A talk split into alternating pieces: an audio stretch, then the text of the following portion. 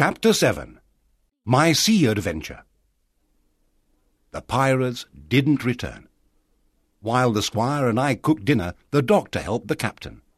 Your wound isn't dangerous, He told him. but you must rest.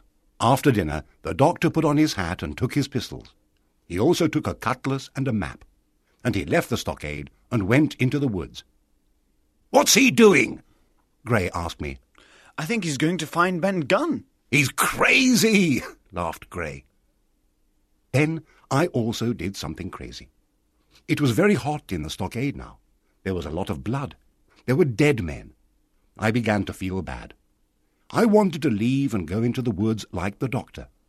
So I put a lot of biscuits in my pockets and I took two pistols. Then I ran out of the stockade and into the trees. Nobody saw me. Yes, I was crazy, but I was only a boy, and you will see that I helped to save all of us. I decided to find Ben Gunn's boat, so I went towards the White Rock. I could see the Hispaniola in the harbour to my right. I ran quickly to the White Rock and I looked for Ben Gunn's boat. I found it, a very small, light boat. There was also a paddle.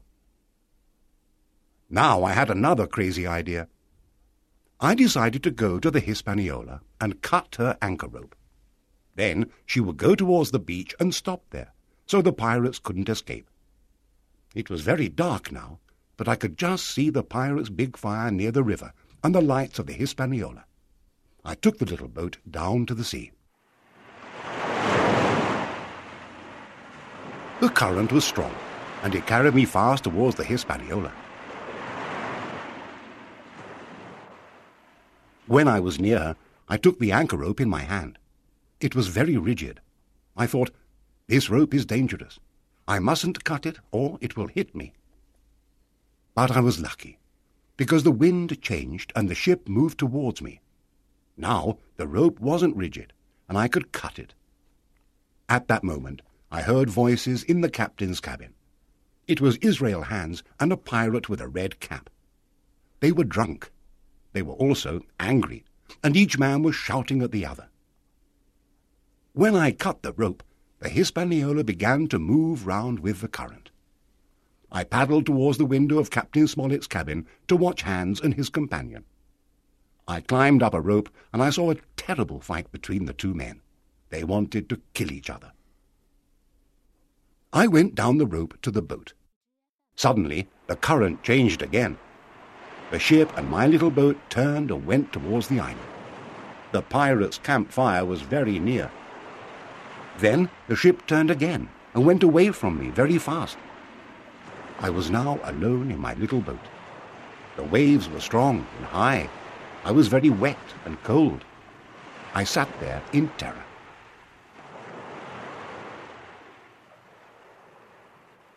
I'm going to die soon, I thought. But sleep soon came to me, and I dreamed of home. It was day when I woke up. My boat was at the southwest end of the island. I wasn't far from land, but there were cliffs and big rocks. Then I remembered the map. I knew there was a good place called Cape of the Woods to the north. I also remembered that the map showed a strong north current. So I decided to stop at the Cape of the Woods.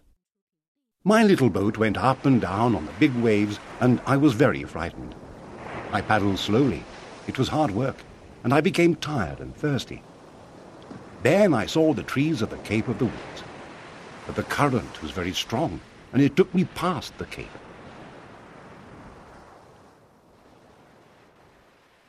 Suddenly, I saw the Hispaniola in front of me about half a mile away. Now the pirates will kill me, I thought. But the ship was moving strangely.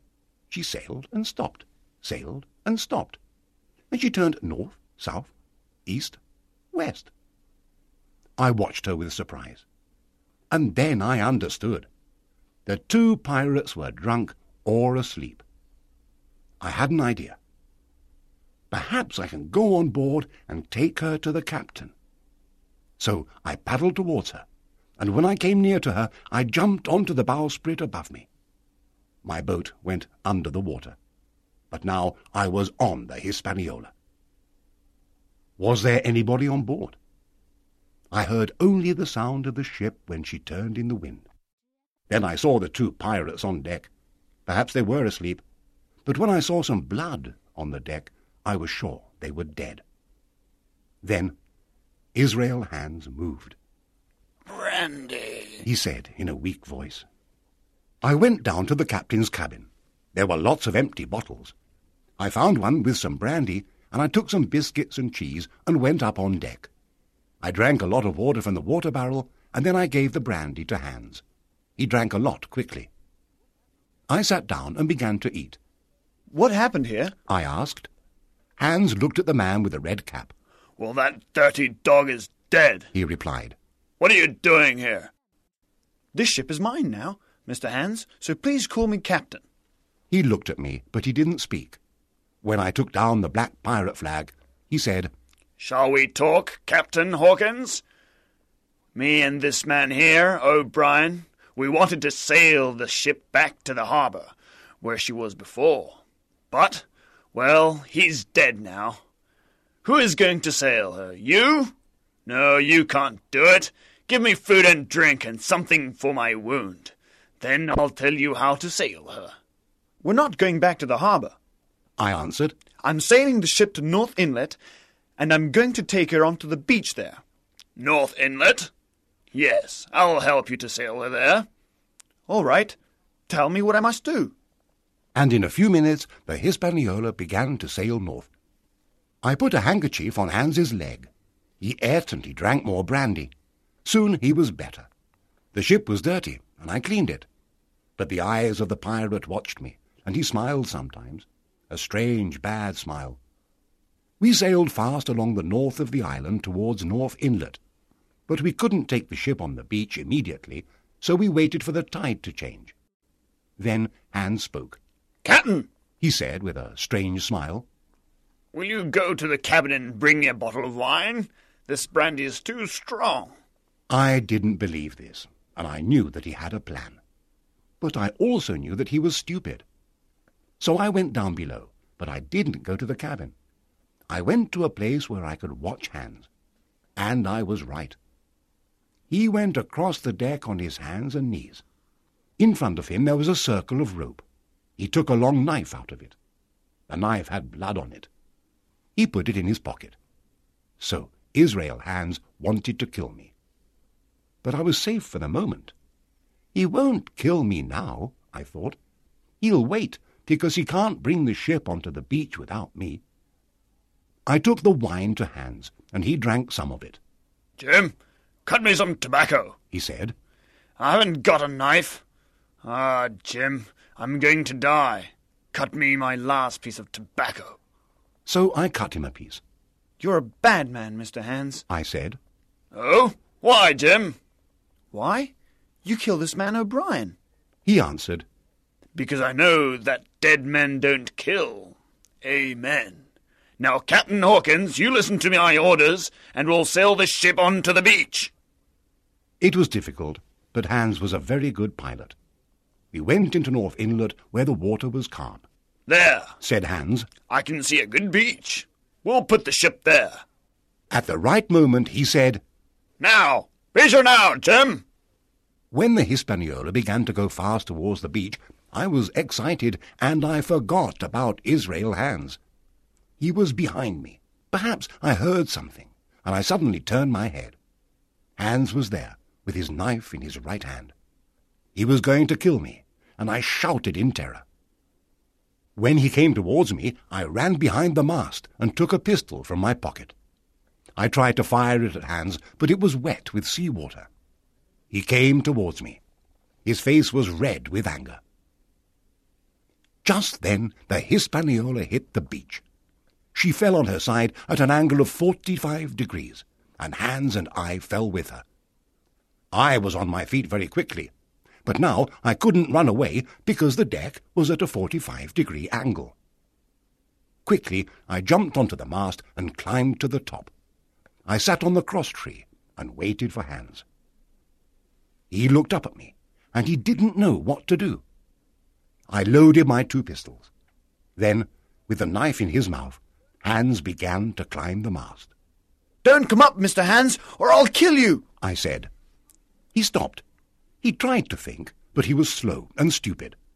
Then he took the knife from his mouth and said, Jim, I must kill you, but it's difficult for me to kill a boy like you. And suddenly his right hand moved fast, and the next moment the knife went into my shoulder. My two pistols fired. Then they fell from my hands. There was a cry, and I looked down. Israel Hands was falling into the water. Then he was on the sand, on the bottom of the sea, and he was dead. The knife was in my shoulder. There was a lot of blood on my coat and shirt. I felt very bad. When I tried to take the knife out, I began to tremble, and then suddenly it came out. I climbed down the mast and went to the cabin. My wound was small, and it wasn't dangerous. I cleaned it and put a handkerchief round it. Then I went up to the deck. It was evening now, and I decided to go to the island. I wanted to tell Captain Smollett and the others about my adventure. I wanted to tell them that the ship was ours now. So I left the ship and began to walk in the direction of the stockade. The night was very dark, and it was difficult for me to see. Then the moon came up, and I found the stockade. When I saw the red light of a fire outside the cabin, I stopped. This was strange. My companions usually made a fire inside the cabin. Slowly, quietly, I went towards the cabin on my hands and knees. At the door I stood up and looked inside. It was dark. I couldn't see anything. I walked in, and suddenly a strange voice said, Pieces of eight, pieces of eight, pieces of eight. Captain Flint, Silver's parrot. I wanted to run away, but there was no time. Who's there? shouted Silver. I turned. I ran away, but I ran into the arms of one of the pirates.